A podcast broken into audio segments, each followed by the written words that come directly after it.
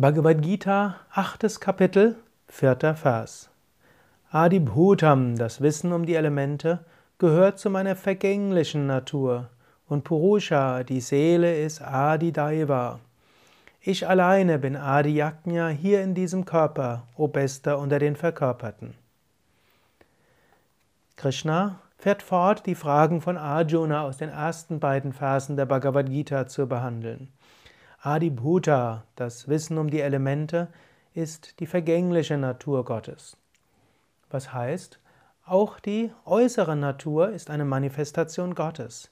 Gott ist nicht nur irgendwo im Himmel, Gott ist nicht nur der Schöpfer aller Dinge, Gott ist nicht nur das Bewusstsein, Gott ist auch das Bewusstsein, Gott ist auch der Schöpfer, Gott ist auch die Tiefe der Seele, Gott ist auch die Intelligenz hinter allem. Aber Krishna sagt hier, ich habe auch eine vergängliche Natur.